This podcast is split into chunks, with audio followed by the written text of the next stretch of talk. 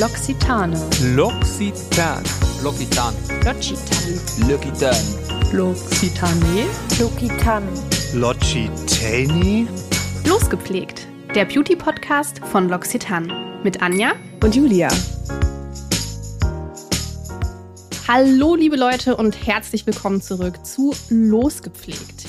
Heute nehmen wir uns eine Hautproblematik an, die leider immer noch sehr stigmatisiert ist, nämlich das Thema unreine Haut und Akne. Sag mal, Julia, hattest du in deinem kurzen Leben eigentlich schon mal Probleme mit unreiner Haut?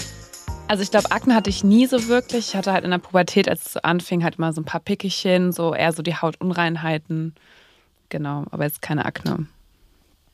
Okay, dann gehörst du also zu den Glücklichen.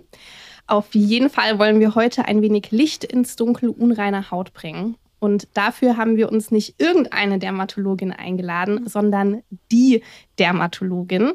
Sie erklärt uns, wie Unreinheiten überhaupt entstehen, ob du einfach abwarten solltest, bis sie von alleine wieder abklingen oder besser gleich zur Dermatologin gehst und wie du unreine Haut richtig pflegst.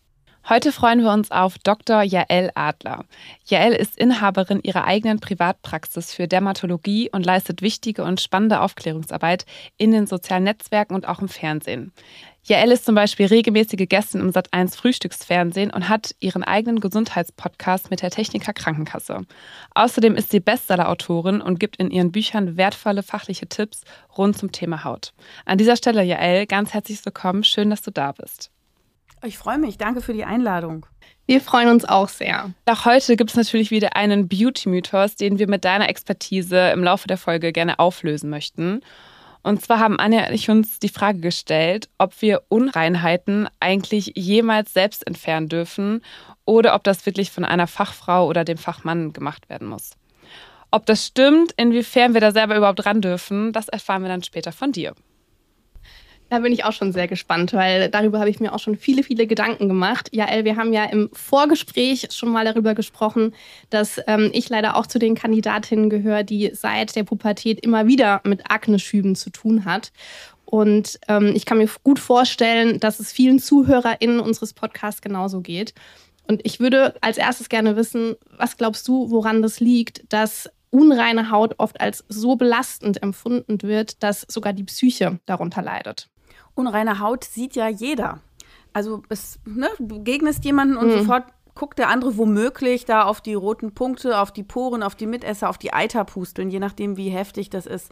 Klar denkt man meistens, äh, man sieht viel krasser aus, äh, als es in der Realität die anderen empfinden. Die verzeihen einem viel mehr. Aber das ist etwas, was ein Gefühl stigmatisiert.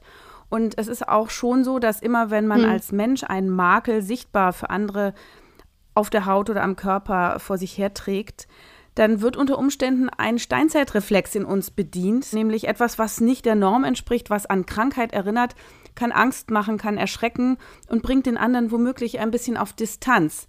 Klar muss dann die Vernunft wieder einsetzen, aber das ist etwas, was ähm, sichtbare Leiden so schwierig für Menschen macht zu ertragen. Ne? Wenn ein Knie innen drin wehtut, ist das was ganz anderes, als wenn man einen dicken, entzündeten Pickel auf der Nase hat.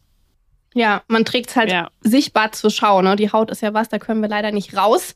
Die tragen wir eben offensichtlich mit uns rum. Ja. In der Steinzeit war das halt auch so, ne? Man musste, musste sich ja vor Krankheiten und Infektiösem schützen, ne? Damit man auch seinen Stamm nicht ansteckt. Ja. Und natürlich kann das Gehirn nicht so gut entscheiden, ist jetzt der Pickel, die Schuppenflechte oder vielleicht der Eitergrind, der wirklich ansteckend ist, ähm, unterschiedlich oder ist das alles gleich äh, sozusagen, wo man also mit wahren Hinweisen versehen und es gilt auf Abstand zu gehen. Das ist so das Problem bei der Akne oder bei der unreinen Haut. Ich würde ganz gern an der Stelle das Wort unreine Haut kritisieren, weil es hat äh, nichts mit Schmutz Okay. zu tun. Wir sind nicht unrein. Ähm, unreine Haut beschreibt ja quasi so ein bisschen fettige Haut und große Poren und vielleicht auch mal ein Mitesser. Und die sind auch manchmal sogar braun oder schwarz, die Mitesser. Das ist aber immer noch kein Schmutz. Ja, die Akne oder die unreine Haut kommt von innen und wir nennen sie Präakne. Ne, und das ist halt so auch ein bisschen so ein Werbebegriff, weil da Ah. natürlich auch viele Seifen und Waschsubstanzen und Peelings verkauft werden sollen, damit man schön sauber ist, weil uns wird ja ne, sozusagen auch suggeriert, dass wir irgendwie womöglich schmutzig sind. Deswegen auch ein Übermaß an Pflege heutzutage. Ja. Und da ist das Waschen sozusagen der erste Schritt. Und deswegen würde ich am liebsten den Begriff nicht verwenden, auch wenn es uns heute mehrfach rausrutschen wird. Okay, dann haben Julia und ich schon mal eine Aufgabe. Präakne und Akne ist also die Unterscheidung. Jetzt fangen wir vielleicht einfach mal ganz von vorne an. Wie entsteht denn jetzt überhaupt Präakne? Ja, super. ähm, es ist so, dass ähm, Wissenschaftler im Moment sogar sagen, da ist zum Beispiel der Professor Bodo Melnick ein ganz führender Kollege. Also das sage ich jetzt an dieser Stelle, weil der auch viel Verständliches für Laien im Netz hat, was eigentlich ganz schön kompliziert ist. Er sagt und viele andere sagen es auch, es ist eine Art mhm. Zivilisationskrankheit. Menschen, die in etwas abgelegeneren Regionen leben, wo man keine Zivilisationskost hat, kommt Aha. die Akne so nicht vor. Das heißt, ein ganz wesentlicher Grund ist die Ernährung. Äh, es gibt einige mhm. Trigger mhm. der Akne. Das ist die Kuhmilch. Wir können ja nachher auch sprechen, warum. Zucker, Weißmehl und Fastfood mit den gehärteten Fetten. Zum anderen gibt es weitere Faktoren, die die Akne auslösen. Bei uns Frauen ist das zum Beispiel eine Spirale oder eine Antibabypille, die das Gelbkörperhormon äh, Levonorgestrel enthält. Das wirkt so ein bisschen wie Testosteron. Das ist so eine Art männliches Hormon quasi, obwohl es das nicht ist, aber es hat eine Teilwirkung wie ein männliches Hormon und macht Pickel als Folge, weil das nämlich die Teigdrüsen stimuliert und fettige Haut. Und ähm, dann ist noch ein weiterer Aspekt, ähm, neben der Ernährung und der nicht angemessenen oder passenden Verhütung, ist die Pflege. Also wer eine Gesichtshaut ständig mit Fettcremes malträtiert, muss sich nicht wundern, mhm. dass er die eh schon vielleicht fettigen Poren gerade in der T-Zone noch mehr zufettet, vielleicht auch sogar verstopft. Es gibt ja Produkte, die enthalten viele Mineralöle und die können die Poren verstopfen, sodass der Teig nicht abfließen kann. Und wenn sich das dann staut und sich vielleicht noch ein Bakterium dann da vermehrt, Propionibacterium acnes in der Pore, und dann gibt es eine Entzündung, dann gibt es eine zu starke Verhornung. Da bilden sich ja diese Hornpfropfen, die man auch als Mitesser quasi sehen kann im Anfangsstadium der Akne. Und diese Gemengelage wird durch eine nicht angemessene Pflege verstärkt. Und das sind eigentlich die Hauptauslöser. Und dann natürlich auch noch, so wie man es früher ausschließlich gesagt hat, die Pubertät. Ähm, denn da kommt es zu einem erhöhten Anstieg oder einem Anstieg der ähm, Sexualhormone, auch der männlichen Hormone, auch bei Frauen, die haben das auch in kleineren Mengen, plus Wachstumshormone. Diese Wachstumshormone werden aber eben auch durch die vorhin erwähnten Nahrungsmittel gesteigert und deswegen haben wir so häufig mittlerweile auch Erwachsene mit einer Präakne oder einer Akne. Das heißt, entweder sie verlieren sie gar nicht oder sie bekommen sie später wieder. Und das ist eben auch wiederum ein Zeichen dafür, dass da irgendwas an der Natürlichkeit aus der Balance geraten. Okay, also offensichtlich wirklich eine sehr komplexe Problematik, in erster Linie ausgelöst durch Ernährung, die falsche oder richtige Hautpflege, Hormone und eine Überverhornung, wenn ich das mal so zusammenfassen kann. Ja, und es gibt, äh, klar, also ich frage immer alles Mögliche bei meinen Patienten ab, weil man ja im Grunde alles im Blick haben muss. Also wenn man das sozusagen wie so ein, ein Algorithmus der Reihe nach absortiert, dann ist das ja nicht äh, sehr kompliziert. Aber wichtig zum Beispiel auch zu mhm. wissen, wenn jemand Vitamin B12 nimmt, das ist wie Futter für Propionibacterium acnes. Also das heißt, der wird da richtig fett und angezüchtet und macht schlimmere Pickel. Das haben viele schon bemerkt, dass sie, wenn sie Vitamin B12 ohne Grund essen oder auch mit Grund, wenn man einen Mangel hat, muss man das ja. Aber da ist es sehr schwer, die richtige Dosis zu treffen. Und dann kriegt man manchmal richtig tiefe, wow. schmerzhafte Entzündungen in der Haut, die auch oh, ewig die so richtig, nicht abheilen. Ja, richtig Genau. Und dann ist mhm. ähm, noch etwas, was interessant ist. Manchen Menschen fehlen Mikronährstoffe im Blut. Ähm, ich bin auch Ernährungsmedizinerin und gucke immer nach, was könnte denn da im Argen sein? Und dann sieht man zum Beispiel, oh, der Mensch hat einen Zinkmangel oder einen Biotinmangel oder einen Omega-3-Fettsäuremangel, Selen, Eisenmangel, all das kann eine Akne tatsächlich verstärken und auch die Heilung hinauszögern, weil wir brauchen diese ganzen Vitamine, Spurenelemente und Omega-Fettsäuren, um die Haut zu schützen und zu reparieren. Also wirklich ein sehr ganzheitliches Thema. Ne? Also der ganze Körper ist irgendwie mit dran beteiligt. Ja. Dass man nicht immer nur auf eine Sache achtet, sondern wirklich einfach in der Gesamtheit alle Faktoren zusammen betrachtet. Also es bedeutet auch, dass alle Faktoren da zusammenspielen oder reicht auch einfach so ein einzelner Grund von denen, die du gerade aufgezählt hast? Genau, nicht jeder hast? hat also alles. Ne? Also deswegen, man muss wirklich gucken, was ist mhm. individuell da aus dem Lot. Es gibt ja viele zum Beispiel auch, die mhm. Äh, gar keine Kuhmilch trinken, ähm, aber dann ist es vielleicht das, der Fa das Fastfood oder es ist der Vitamin B12-Spiegel. Es gibt natürlich auch eine Akne, wenn man eine Hormonstörung hat. Aber das ist eben seltener der Fall. Also meistens sind es gar keine wirklich krankhaften Dinge, sondern irgendwas läuft schief und wenn man dann seinen Lebensstil anpasst, wird es besser. Das erklärt aber auch, warum eine reine Umstellung der Pflegekosmetik auf Anti-Akne-Produkte oftmals nicht ausreicht, weil man diese anderen Aspekte dann außer mhm. Acht lässt. Und jeder, der eine Akne hat und äh, Kuhmilch konsumiert, zum Beispiel der Klassiker mhm. ist Zucker plus Kuhmilch in Form der morgendlichen Cerealien mit Milch. Oder auch der Latte Macchiato ja. mit Zucker oder so. Ähm, wenn man das mal weglässt, mhm. dann hat man schon nach ein bis vier Wochen ein Mega-Ergebnis. Also die Akne heilt mindestens eine ganze Stufe ab. Ich hatte auch Leute, bei denen ich sie komplett abgeheilt, aber ich will nicht zu viele versprechen. Du musst hier nichts unterschreiben, keine Sorge. Also auf dieses Thema Milcherzeugnisse, da wollen wir gleich auf jeden Fall noch äh, später darauf zurückkommen. Da haben wir für noch ein, zwei Fragen vorbereitet. Ähm, Jael, kannst du uns einmal genau den Unterschied nennen zwischen Präakne und, also echter Akne, wenn ich das so sagen darf? Voll ausgereifter Akne. Akne vulgaris nennen wir sie tatsächlich. Unschöner Name. Ähm, mhm. Ja, ist tatsächlich so, dass es ähm, ein stufenweises Geschehen ist, also ein durchaus fließender Übergang, der ja auch mal ähm, abhängig vom Monatszyklus sich ändern kann, vom Klima, von der Stressbelastung mhm. und so. Aber jemand mit einer Präakne, einer sogenannten, im Volksmund unreinen Haut, hat große Poren, hat fettige Haut, vielleicht auch mal ein Pickelchen. Äh, eine richtige Akne hat halt richtige rote Pickel, hat Mitesser, auf jeden Fall, man erkennt eine Akne daran, dass Mitesser da sind, um sie zum Beispiel auch gegen diese andere Hauterkrankung Rosatia abzugrenzen. Das haben auch viele erwachsene Frauen mhm. gerade, aber auch manche Männer, mhm. dass die so rote Pickeln auf den Rundungen der Gesichtshaut haben, den Wangen, der Stirn, Kinn. Das ist dann aber keine Akne, wenn keine Mitesser da sind. Also gucken wir, haben wir Mitesser? Mhm. Und da mhm. gibt es eben die geschlossenen Mitesser. Das sind so ganz kleine weiße Hüppelchen, wo innen drin der Teig so durchschimmert, weißlich-gelblich. Whiteheads nennen, nennt man das im englischsprachigen Raum. Und dann gibt es die ähm, offenen Mitesser, das sind die Blackheads. Die haben eben nicht Schmutz in der offenen Pore, man guckt quasi in die offene Pore rein, sondern man sieht da auf diesen Hornpfropf, mhm. der gefärbt ist mit Melanin. Das ist unser hauteigener Farbstoff. Mhm. Und äh, das ist eben kein Schmutz, sondern das liegt da einfach. Und das ist sozusagen das Kennzeichen für die Akne. Und daraus entwickelt sich dann, wenn der Teig nicht abfließen kann, die, der entzündete rote Pickel und dann auch noch im nächsten Schritt vielleicht die entzündete mhm. Pustel, also wenn man noch Eiter sieht. Und wenn das Ganze nicht nach außen abfließen kann ähm, und sich weiter entzündet, dann kann die Pore, aus der das kommt, platzen. Und dann entleert sich das ganze Material in die Haut und dann kriegt man schwere, tiefe Entzündungen, Fleckbildung und manchmal auch Narben. Und die Entzündung kann eben in dieser, mhm. also man sagt, mhm. das ist der Talgdrüsen-Haarfollikel. Also wir haben praktisch die Pore, in die mündet die Talgdrüse und da drin steckt ein feines Härchen. Am Kopf haben wir eine dicke, äh, ein dickes Haar, im Gesicht aber nur ein ganz feines. Und dieses feine Haar ist überlastet, das schafft nicht die Drainage vom Fett während man am Kopf das schafft über das Haar. Deswegen hat man nur fettige Haare, aber keine Akne auf dem Kopf. Aber im Gesicht schafft das das feine Härchen nicht.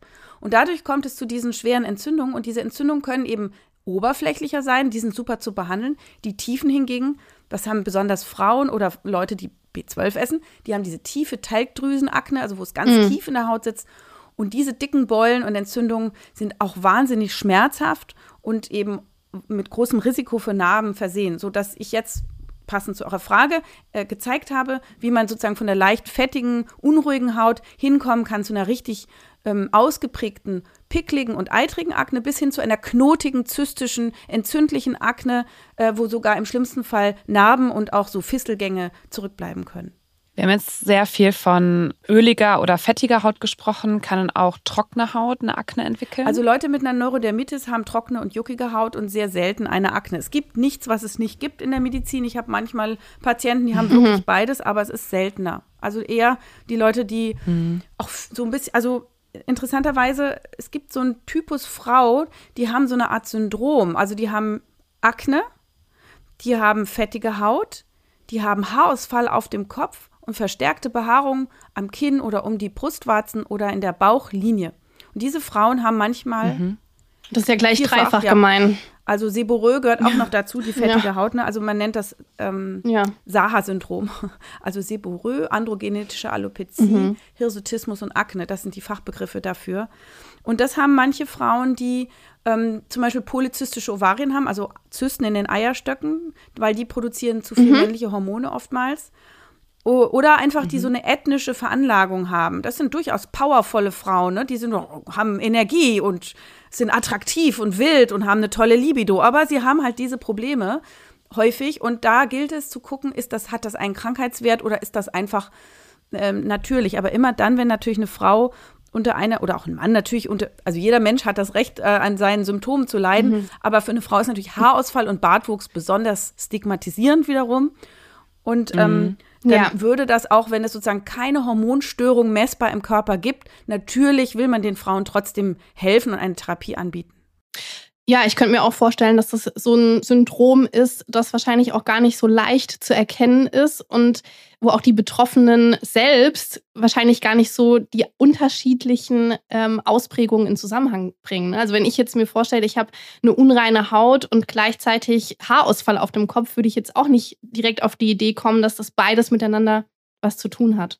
Genau, dass die Haarwurzeln und auch die Teigdrüsen Empfangsstellen haben für männliche Hormone. Und es können halt auch manchmal ganz normale Spiegel ja. von männlichen Hormonen sein, aber eine besonders empfindliche Ausstattung, also entweder die Rezeptoren sind besonders viel und reagieren eben mega, weil obwohl es kleine Mengen Hormonen sind, die rumschwimmen, oder die Umsetzung dieser Information, ne, Hormon klickt an Rezeptor, ist besonders stark und heftig. Also das heißt, ne, normale Spiegel, aber starke Reaktion. Und das findet sowohl als auch statt. Also es mhm. macht eben diese ganzen Vermännlichungserscheinungen bei einer Frau.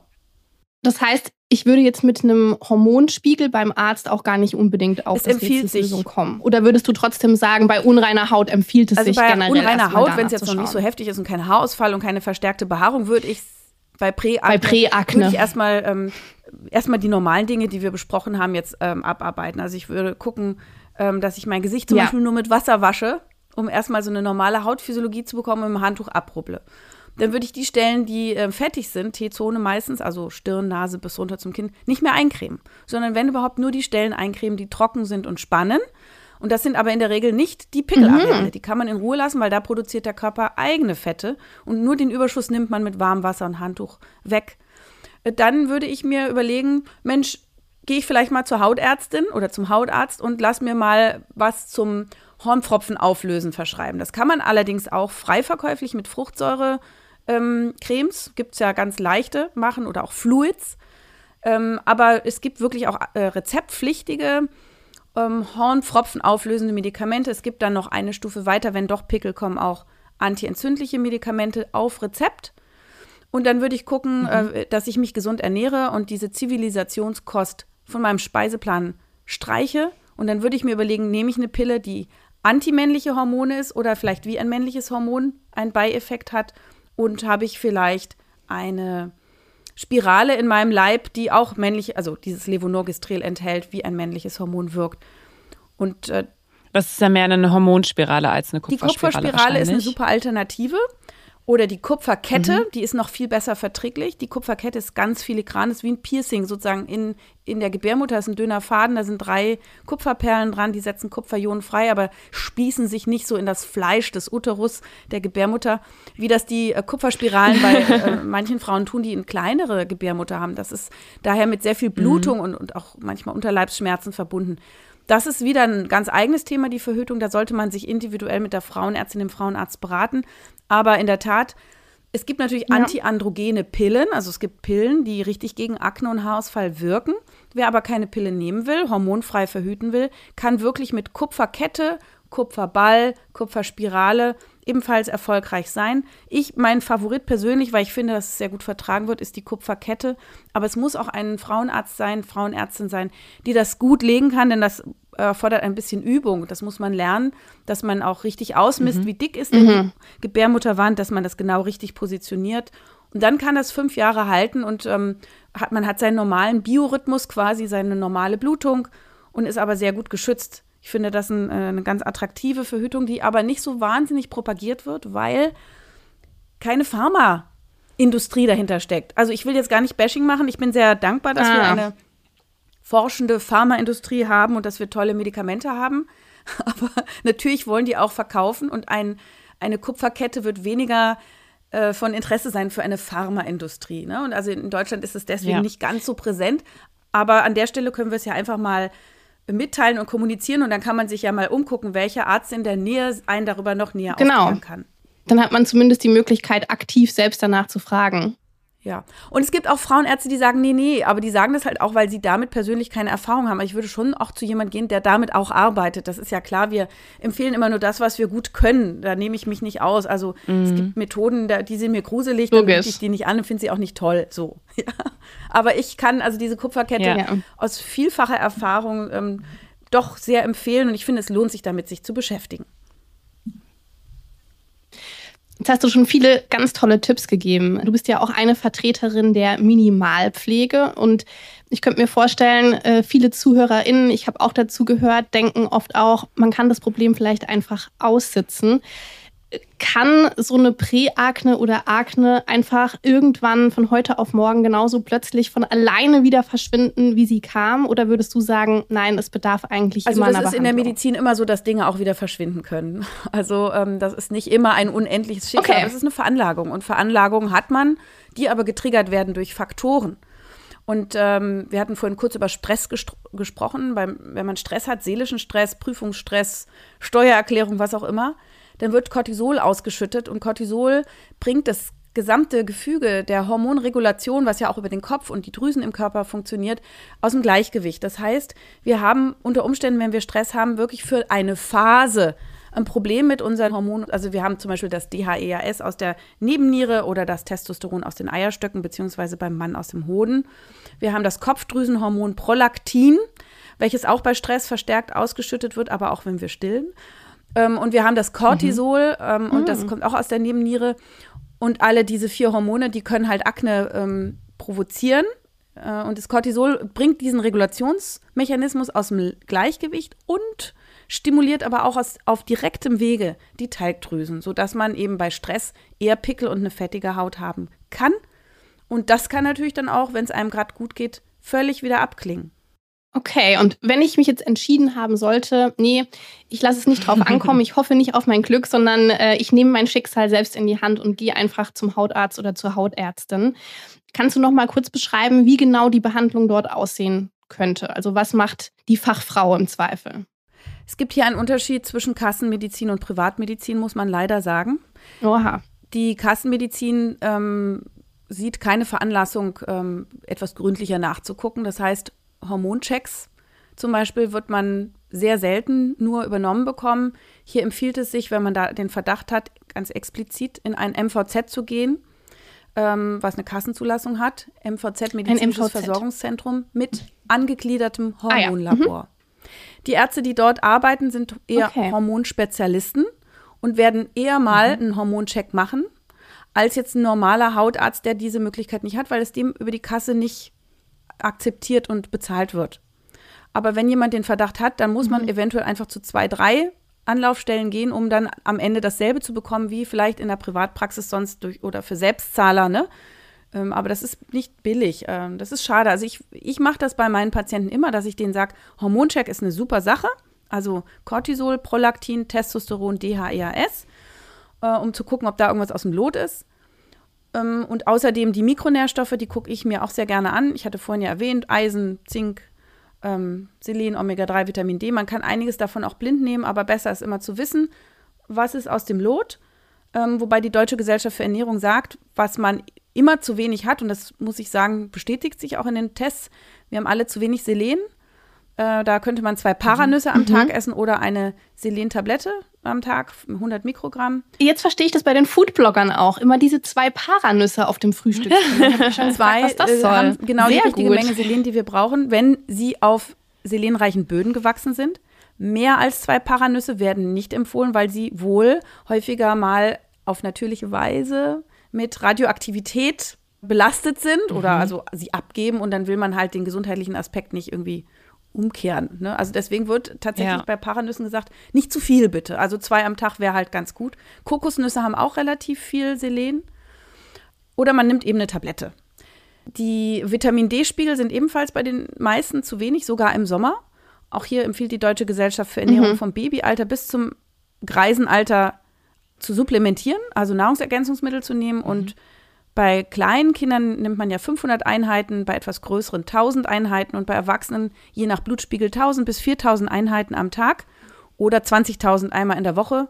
Aber da sollte man sich mit seinem Hausarzt am besten oder Hautarzt oder Ernährungsmediziner, Präventionsmediziner einmal unterhalten, wenn man da ganz auf Nummer sicher gehen will. Ansonsten macht man mit 1000 Einheiten in der Regel nichts falsch. Außer die Nierenkranken, aber die wissen das, dass man da ein bisschen vorsichtiger sein muss. Mhm. Dann die Omega-3-Fettsäuren. Ich bin gleich fertig mit, meine, mit den wichtigsten Nahrungsergänzungsmitteln, die man frei nehmen darf. Wir schreiben mit. Omega-3-Fettsäuren, die sind im Fischöl oder im Algenöl und zwar EPA und DHA. Da sollte man zwei Gramm am Tag zu sich nehmen. Und wenn man eben äh, vegan ist, dann will man kein Fischöl nehmen, nimmt man das Algenöl. Viele sagen, naja, ich nehme Leinöl oder mhm. Rapsöl, Walnussöl, die sind auch gut, aber die reichen nicht ganz, weil das ähm, dort enthaltene Omega-3, das pflanzliche, wird nur zu 5% in dieses EPA und DHA umgewandelt, sodass auch hier ein Blutspiegel helfen kann. Der ist aber nicht ganz billig, kostet zwischen 60 und 100 Euro, je nachdem, wie umfassend mhm. man da nachguckt. Aber wen das interessiert, finde ich, ist das auf jeden Fall mal besser investiert als vielleicht in das fünfte Paar Turnschuh. So. Also Turnschuhe sind super, aber weißt du, was ich meine? Ja, also, oder. also es ist halt Gesundheitsvorsorge. Genau, oder in die sechste unterschiedliche Hautpflegeroutine. Und ich finde, das ist wirklich ein Thema, das man nicht genug betonen kann. Ich kann nur aus meiner eigenen Erfahrung mit Akne sprechen. Ich war immer bei Kassenärzten und die Kolleginnen und Kollegen wollen wir jetzt auch um Gottes Willen nicht schlecht machen. Auch da gibt es ganz große Unterschiede, denke ich. Aber nach meiner Erfahrung war es so, mir wurde entweder die Pille oder Antibiotikum verschrieben und ich hatte einfach sehr oft das Gefühl, gar nicht ernst genommen zu werden. Ich glaube, das können da viele ZuhörerInnen auch gut nachvollziehen. Und das ist eigentlich das Schlimmste daran. Man wirklich Leidensdruck hat und selbst der Arzt oder die Ärztin einen nicht ernst nehmen. Deswegen sind das bestimmt gut investierte Euros. Darüber habe ich ein Buch geschrieben. Ja. Das Buch heißt Wir müssen reden, Frau Doktor, weil ähm, du nicht die Einzige bist, die das erzählt. Ähm, das ist natürlich, wie du sagst, viele Ärzte sind auch in der Kassenmedizin großartig und leisten Tolles. Aber es ist natürlich ein Mangel an Zeit und auch ein Mangel an Finanzierung vieler Probleme. Zink könntet ihr noch vielleicht äh, jemanden ans Herz legen, wenn er Akne hat, sie Akne hat, Zink rot, 25 Milligramm macht man nichts kaputt, ruhig mal drei Monate als Kur innerlich einnehmen. Und damit hat man eigentlich mhm. schon alles und wichtig für eine gesunde Schilddrüse, die auch die Hautgesundheit beeinflusst, ähm, ist ähm, Jodid, dass man jodiertes Speisesalz auf jeden Fall nutzt. Und wer in der Pubertät ist, kann auch zusätzlich und in der Schwangerschaft 100 bis 150 Mikrogramm zusätzlich zuführen. Wenn eine Schilddrüsenerkrankung besteht, dies natürlich mit dem Internisten besprechen. Und äh, im Grunde haben wir dann alle wichtigen äh, Supplemente, außer für Frauen noch manchmal Eisenmangel ein Thema. Da muss man, im, das kann man beim Kassenarzt tatsächlich checken. Da muss man dann Eisen mit Vitamin C in Kombination nehmen, damit es gut aufgenommen wird. Und auch dann geht mhm. es der Haut besser. Und ähm, jetzt hattet ihr ja gesagt, äh, beim Hautarzt, was macht der sonst? Na, der Hautarzt oder die Hautärztin wird natürlich ähm, sagen, naja, so wäscht man sich, so cremt man sich und auf Rezept äh, gute Arzneimittel verordnen, die auch sehr wirksam sind, die aber nicht immer reichen, weil wenn die Akne tief sitzt, kommt man von außen nicht dran. Die äußerlichen Anwendungen können Hornfropfen aus, auflösen und den Teigabfluss verbessern, können Bakterien und Entzündungen bekämpfen. Das war's. Schälen, ja, das war's. Das kann man von außen, mhm. von innen, hatten wir vorhin gesprochen, braucht es da etwas mehr. Ähm, es gibt Tabletten, die man nehmen kann, die Antibabypille mit antimännlicher Hormonwirkung für die Frauen, die eh eine Pille nehmen wollen. Es gibt Antibiotika, mhm. die ich persönlich nicht gerne verordne, eigentlich noch nie verordnet habe, weil die die Darmflora beschädigen und wir brauchen eine gesunde Darmflora für ja, eine gesunde klar. Haut und ein gesundes Immunsystem und einen gesunden Körper. Aber es gibt noch eine andere Tablette, einen Wirkstoff, der nennt sich Isotretinoin. Das ist Vitamin A-Säure. Die Amerikaner nehmen das schon ewig sehr, sehr entspannt. Wir sind in den letzten Jahren auch entspannter geworden. Ich machte die Spezialsprechstunde in der Uniklinik damals vor 25 Jahren schon. Da war das noch so sehr so, uh, Mittlerweile kann das jeder Hautarzt. Und hier ist es wichtig, dass äh, man weiß, es gibt zwei Möglichkeiten, das zu äh, verordnen. Und da darf man sich nicht mit Wischiwaschi-Therapien aufhalten. Das sage ich jetzt hier an dieser Stelle, weil die, die das interessiert, die, für die ist es wichtig. Also entweder man macht es Low Dose, also niedrig dosiert, 10 Milligramm, das ist ein Kügelchen, mhm. zwei bis mhm. dreimal in der Woche für ewig. Ja, solange man dieses Problem hat in der hormonaktiven mhm. Zeit ist. Das ist Low Dose und das gibt man auch bei Rosatia und bei Leuten, die keine Nebenwirkungen aushalten wollen, wenn sie die Hochdosistherapie machen. Dieses ist super, die Haut wird frei, es ist ein absolut probates Mittel, aber man muss bei diesem Medikament als Frau immer auf eine sichere Verhütung achten, denn Vitamin A und Vitamin A-Abkömmlinge, was dieses Medikament ist, sind embryotoxisch. Sie führen also im Falle einer Schwangerschaft ja. zu einer Behinderung der Leibesfrucht und da muss man abtreiben. Das muss sehr, sehr klar kommuniziert werden, das kostet Zeit.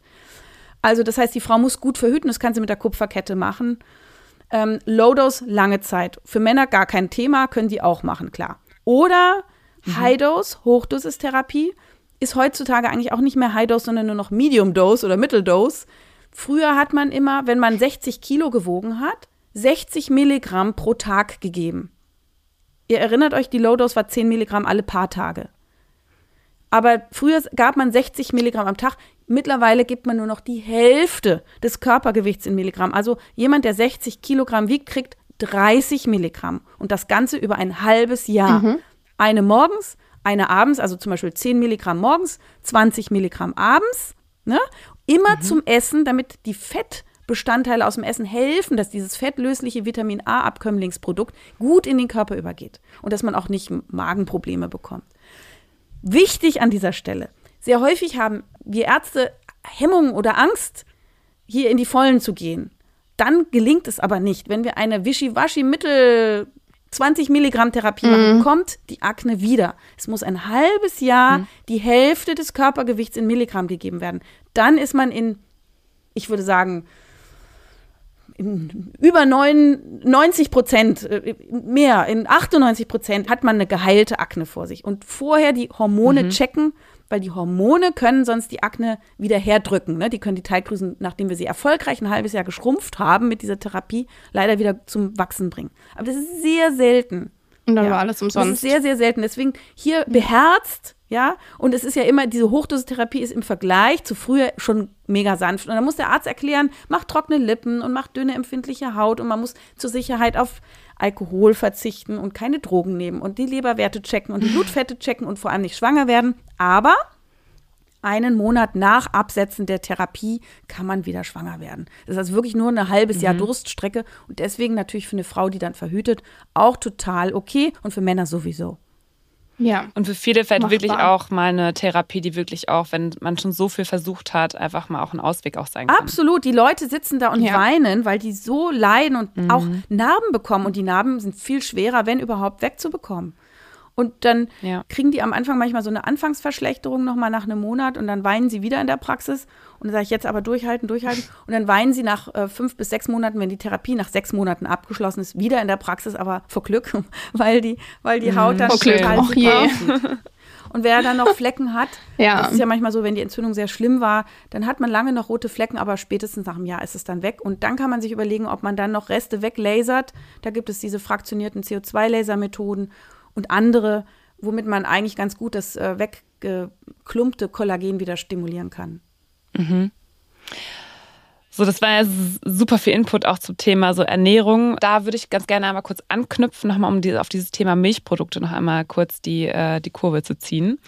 Und zwar habe ich auch so bei mir gemerkt, dass wenn ich zum Beispiel mehr Milchprodukte konsumiere, mein Hautbild eigentlich so ein bisschen der Spiegel zu meiner, zu meiner Ernährung quasi irgendwo ist. Und ich habe gesagt, dann immer so meine Haut explodiert, auch wenn ich nach dem Wochenende vielleicht mal ein Weinchen mehr getrunken habe oder so oder man sich wie schlecht ernährt hat. Ähm, ja, also wir haben jetzt gerade gehört, so diese Ernährung spielt eine große Rolle.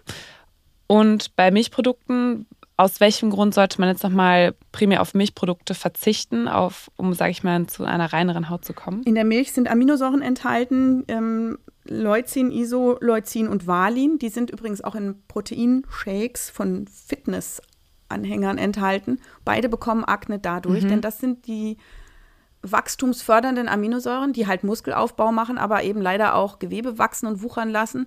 Man denkt, ähm, dass womöglich auch Zivilisationskrankheiten anderer Art, also Demenz, Diabetes, Übergewicht, Herz-Kreislauf, womöglich Krebsarten mit Milchkonsum ähm, in Verbindung stehen und die Teigdrüsen werden groß gemacht. Ne? Und ähm, Okay. die Milch, sagte Herr Melnick, Professor Melnick, ist natürlich ein Signalsystem und kein Nahrungsmittel in dem Sinne. Es ist gedacht von der Rindermama fürs Rinderbaby, dass das wachsen kann.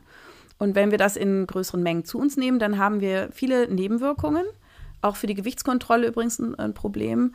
Ähm, und ich würde sagen, also es gibt da so keine ganz klaren Empfehlungen, aber die, viele sagen, naja, unter 200 Milliliter bleiben. Aber Tatsache ist, äh, auch kleine Schlucke im Espresso oder im Cappuccino können schon eine Akne stimulieren, wenn man die Veranlagung hat. Deswegen würde ich eher auf Pflanzenmilch umswitchen komplett Und ähm, wenn Kuhmilch, dann ganz, ganz selten einmal in der Woche ein kleiner Schluck, aber wirklich ehrlich gesagt eher nicht. Milch in fermentierter Form, also als Joghurt, Buttermilch, Kefir, original griechischer Joghurt, original bulgarischer Joghurt mit noch lebenden Kulturen, ist super für den Darm und da ist eben viel von dem Schädlichen auch wegfermentiert. Es gibt in der Kuhmilch noch einen. Ja, Ah, das geht Man dann. muss nicht komplett auf Milchprodukte verzichten, aber diese Frischmilch, diese Kuhmilch, dieses Flüssige, was man sich in die Cerealien schüttert und dann noch in Verbindung mit Zucker, eine Katastrophe für die Haut. Es sind außerdem in der Milch ähm, sogenannte Mikro-RNA, also RNA sagt ja jetzt heutzutage schon vielen was. Jetzt kennt man- es hat jeder gelernt. RNA drin. Das ist sind quasi Botenstoffe und das sind zwar 245 in der Kuhmilch und die docken tatsächlich an 11.000 menschlichen Genen an und machen dort etwas. Und wir wissen noch gar nicht, was alles, aber eben auch Akne. Und ähm, auch das verändert sich, wenn die Milch verarbeitet ist. Von daher sieht man das Problem viel weniger bei verarbeiteten Milchprodukten, wobei auch hier muss man sagen, in den letzten 60 Jahren hat der Konsum massiv zugenommen, parallel zum, zum Anstieg der Zivilisationskrankheiten. Also ich würde sagen, Hauptbestandteil der menschlichen Nahrung sollte pflanzliche Kost sein. Wir sollten auf eine gute Eiweißversorgung achten, die kann aber auch mal durchaus mit Fleischverzicht einhergehen. Ähm, Fisch hat ist eine gute Nahrungs Ja. äh, Eiweißquelle, wobei auch Fisch natürlich heutzutage wegen der Fangbedingungen, der menschlichen Bedingungen sehr problematisch sein kann oder ist. Ähm, wir können unsere Eiweißzufuhr aber wirklich auch pflanzlich ganz gut decken und, es, und sonst vielleicht mal ein Hühnerei oder so. Also wichtig pflanzliche Kost, viele Ballaststoffe, lösliche Ballaststoffe, viele bunte Pflanzenfarben, denn die sekundären Pflanzenstoffe in den, in den Pflanzen schützen die Haut auch, ja. Also auch vor Sonnenschäden und an anderen Entzündungen, die lagern sich tatsächlich auch ab und schützen eben nicht nur die Pflanze, sondern auch den Menschen. Und viel weniger, also am besten gar keine Zivilisationskost. Also alles, was sozusagen eine Fabrik von innen gesehen hat, äh, eher meiden. Also die ganze raffinierte Mehle, ähm, Kuhmilch, auch die ist heutzutage überhaupt alles andere als ein Naturprodukt. Und man muss sagen, seit 10.000 Jahren haben wir erst Getreide auf dem menschlichen Speiseplan.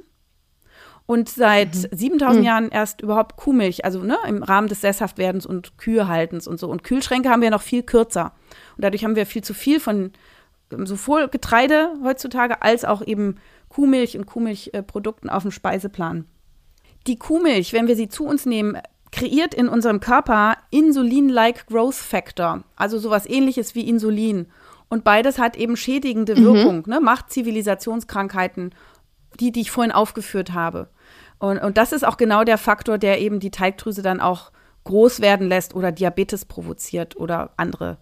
Wir wissen sich aber wahrscheinlich eben auch die ein oder andere Krebsart oder Herz-Kreislauf, Übergewicht und so. Also das heißt, man weiß schon ziemlich genau, dass in den Zellen ähm, auch so Ernährungsschalter überlastet werden, überfrachtet werden durch die Kuhmilch. Und einfach, wenn man Kuhmilchprodukte nimmt, möglichst wenig, möglichst zurückhaltend und sich daran erinnern, was haben wir in der Steinzeit gegessen, also Wurzeln, Nüsse, Saaten, Hülsenfrüchte darf man übrigens auch jetzt, also das wäre jetzt etwas moderneres, aber das ist sehr gesund.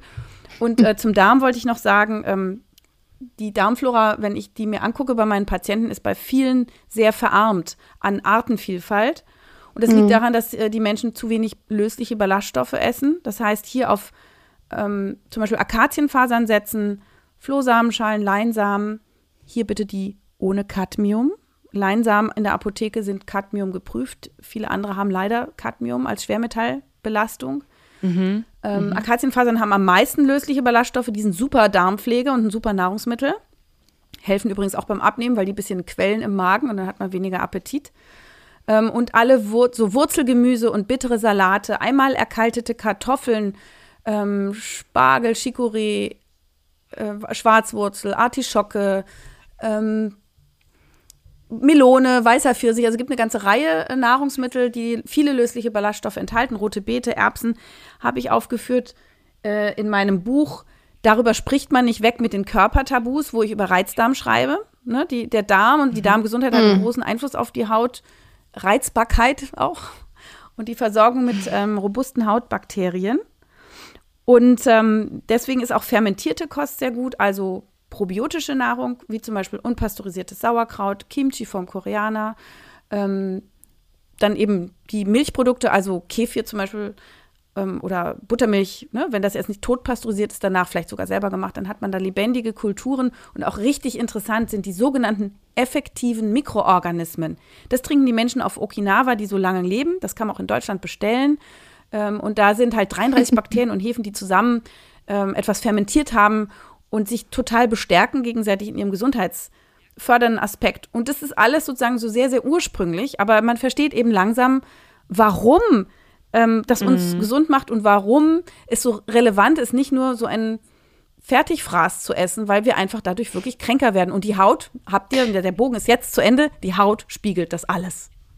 Ja, wir sind eben noch Steinzeitmodelle und nicht darauf ausgelegt, moderne, in Anführungszeichen, Nahrung zu uns zu nehmen. Wenn wir jetzt in der Folge bisher schon irgendwas gelernt haben, dann, dass man mit Hautpflege allein sehr, sehr wenig nur ausrichten kann. Trotzdem ist natürlich immer noch eine interessante Frage. Was ist denn jetzt so die perfekte Pflegeroutine bei einer mhm. Präakne oder Akne? Was sind so die Steps, die du empfehlen kannst, die man auf jeden Fall machen sollte? Genau, also man kann mit Hautpflege schon etwas schaffen. Man kann damit die Hautbarriere, wenn sie geschwächt ist, unterstützen. Wir haben ja in der Oberhaut Fette und Eiweiß und tote Hornzellen. Die sind dazu da, uns zu schützen. Aber bei Menschen, die sich zu viel geseift, zu viel gepielt haben oder eine Neurodermitis-Veranlagung haben, ist die oft geschwächt. Und dann kann man mit guten Pflegecremes tatsächlich an den Stellen, wo die Haut bedürftig ist, nachhelfen. Bei einer Präakne haben mhm. wir aber relativ viel eigenes Fett und deswegen brauchen wir hier weniger Pflegeprodukte bis keine Pflegeprodukte. Das ist sehr individuell, aber ich empfehle meinen Patienten in der Tat, lassen Sie mal alles weg, waschen sich mal nur mit warmem Wasser mhm. und Handtuch und cremen Sie immer nur die Punkte ein, wo sie trocken ist und spannt. Das kann auch mal nur die Jochbeine oder die Lippen sein. Und den Rest lassen Sie einfach mal. Und mhm. dann sehen die, wie so ein kleiner Reset für ja, die Haut. Und dann sehen die, dass sie viel weniger Pflegeprodukte brauchen, dass die Haut sich innerhalb von vier Wochen mega verbessert und dass sie dann dort, wo sie ähm, doch pflegen müssen, sich auch wirklich mal darauf fokussieren, dass sie ein gutes Produkt nehmen. Also auch ein weniger ist mehr Produkt. Also unnötig sind in der Regel gerade bei Hautproblemen Duftstoffe, Farbstoffe. Ähm, es gibt ungünstige Konservierungsstoffe, es gibt Emulgatoren, die ähm, Probleme machen können. Also da muss man halt ein bisschen schauen.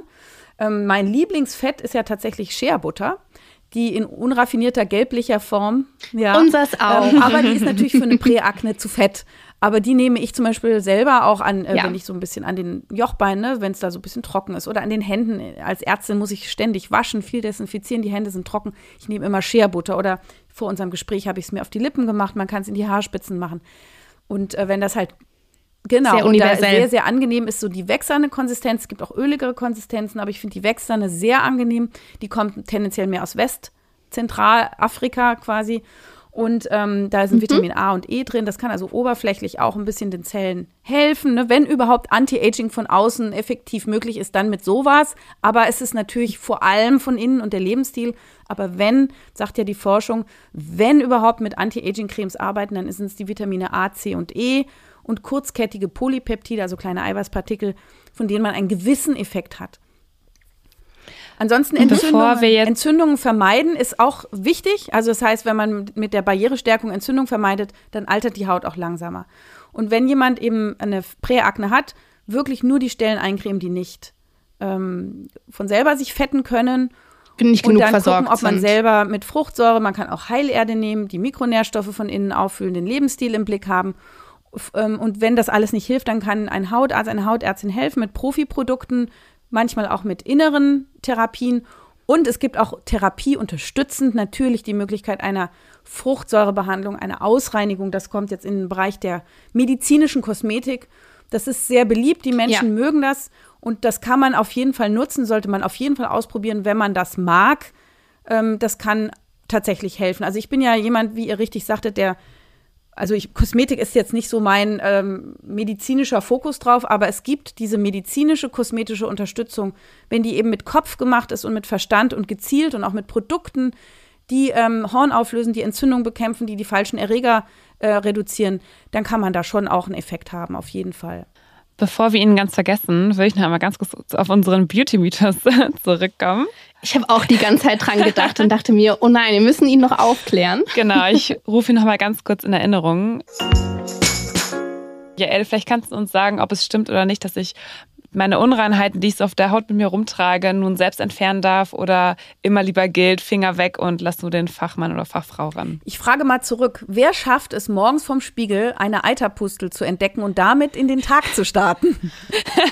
oh, danke. Ich liebe es, wenn jemand so realitätsbezogen also, ist. Ja. So geht niemand ja, so aus, geht dem aus, dem Haus. Und die Frage stellt sich also gar nicht. Es geht nur darum, wie kriegen wir das äh, ja. weg, ohne Schaden zu machen. Und da muss äh, ich Folgendes sagen ähm, Nägel kürzen, also nicht mit den scharfen Nägeln in so eine, ein armes Hautgewebe reinbohren, weil das kann Narben machen. Mhm. Ähm, mhm. die, die, Hände waschen vorher, bevor man im Gesicht rumfummelt und die Stelle ruhig auch gerne, wenn man da jetzt praktisch einen kleinen mini-medizinischen Eingriff macht, ruhig desinfizieren. Mhm. Ähm, und dann mhm. äh, sanft rangehen. Also wenn man ausdrücken will, nicht zu doll quetschen. Man kann nämlich Narben auch durch Quetschen machen. Einerseits durch diese mechanische Verletzung und zum anderen auch, weil man Material manchmal, wenn man zu brutal ist, in die Tiefe drückt. Dann implodiert das und dann gibt es mhm. ähm, so eine Aufräumreaktion, Verfleckung und Vernarbung. Ne? Weil es ja nicht rauskommt, sondern irgendwo in der Haut in der falschen Etage liegen bleibt und dann kommen die Fresszellen und die Entzündungszellen und schlagen Alarm. Also ein Pickel melken, ein bisschen aufdehnen, ein bisschen drücken, ein bisschen aufdehnen, ein bisschen drücken, sanft, ja. Und wenn man merkt, es kommt so gar nichts oder nur so seröse Flüssigkeit, also so eine Art Lymphe, dann ist ja. der noch nicht reif. Mhm. Was man zu Hause immer haben kann, ist Zugsalbe. 20-prozentige Schieferölsalbe, die gibt es in der Apotheke frei verkäuflich und die auf den Pickel drauftupfen, drei Tage, drei Nächte und immer mit dem Pflaster schützen. Und wenn man halt tagsüber nicht will, na gut, dann kann man das zumindest nachts machen. Und das weicht oft nochmal den Pickel auf, dass der sich spontan von selbst entleeren kann. Und ansonsten ist es ja auch unterschiedlich, ein Erste-Hilfe-Equipment zu Hause zu haben, was Hautärzte verschreiben können. Also wenn man jetzt nicht regelmäßig behandeln will, aber es gibt ja zum Beispiel sowas wie Erythromycin und Tretinoin, das sind also ein Antibiotikum zum Auftupfen, macht keine Schäden. Oder auch so ein Vitamin A-Säureabkömmling zum Auftupfen, der Horn aufweicht. Und das in einer alkoholischen Lösung, das kann man auch zu Hause haben. Und dann kann man auch Fruchtsäuren zu Hause haben oder äh, Salicylsäure. Das sind alles so Säuren, die Hornpfropfen äh, und, äh, wegmachen und den Abfluss von Teig äh, verbessern können. Aber ich würde mich mhm. immer ne, beraten, einfach mit der Hautärztin des Vertrauens, dem Hautarzt, damit man da auch nichts falsch macht und wirklich seiner individuellen Präakne gerecht wird. Wenn ihr den Pickel also erfolgreich ausgedrückt habt, ruhig die Stelle auch nochmal desinfizieren. Sehr gut. Vielen, vielen Dank. Das war unglaublich spannend. Und ich glaube, wir haben in der kurzen Zeit, die uns zur Verfügung steht, auf jeden Fall jetzt schon einiges zur Aufklärung ähm, zum Thema Präakne und Akne geleistet. Wir können dich leider nicht verabschieden, bevor wir dir noch deinen Beauty-Fail entlockt haben. Du weißt, es gehört zur Tradition von Losgepflegt. Das heißt, wenn du etwas hast, irgendeinen peinlichen, schlimmen Beauty-Patzer aus deiner Vergangenheit, den du mit der Podcast-Welt teilen möchtest. Ich bin Kind der 80er Jahre. Das allein ist schon ein Fail. genau. Und damals waren Dauerwellen sehr modern. Und ich habe eigentlich Naturlocken, oh. ja. Aber irgendwie scheint die niemand äh, mir erklärt zu haben, wie man die sozusagen natürlich auch herausarbeiten kann. Also habe ich mir eine Dauerwelle gegönnt und die hat aber anscheinend nicht halten wollen. So hat die Friseurin mir oben so eine Art so, so runde Kugel geschnitten und hinten so eine Nackenschleppe. Ich sah also von der Form her aus wie ein mm. Schlüsselloch irgendwie. und das alles in Locke. Und es sah furchtbar aus und meine Eltern haben mich komplett gemobbt und ausgelacht, weil sie wollten mir das verbieten. Das war mein schlimmster äh, Beauty-Fail. Der hat mich äh, nachhaltig traumatisiert. Seitdem ähm, äh, habe ich nie wieder eine Dauerwelle gemacht. Die ist ja dann auch ausgewachsen und so, aber sehr lang gedauert, weil sie hat echt total viel Haar abgeschnitten dabei. Oh nein, ja. wie traurig. Wir sind am Ende unserer Folge angelangt, Jael. Vielen, vielen Dank nochmal für deine Zeit. Also ich glaube, ich spreche auch für Anja. Es hat uns beide mega Spaß gemacht. Ich glaube, ich musste die im Nachhinein nochmal Revue passieren lassen, die Folge. Es war unglaublich informativ. Also vielen, vielen Dank. Es waren super viele Tipps dabei. Und wenn auch du da draußen noch Fragen zu anderen Hauterscheinungen hast oder dich generell informieren möchtest, dann folge Jael einfach gerne über ihre Kanäle. Wir haben dir wie immer auch alle wichtigen Links zu Jael und auch zu unseren L'Occitane-Accounts in die Shownotes gesetzt. Und wenn du es noch nicht wissen solltest, du hast die Möglichkeit, unseren Podcast zu bewerten. Und wir würden uns sehr über deine Bewertung und natürlich auch ein Abo freuen. Jael, vielen Dank nochmal. Es war sehr spannend mit dir. Ich danke euch, es hat mir großen Spaß gemacht. Tolle Weiberrunde hier. Sehr schön, vielen Dank. Dann sagen wir an dieser Stelle bis zum nächsten Mal bei Losgepflegt. Danke euch, Ciao. bye bye, tschüss. Ciao.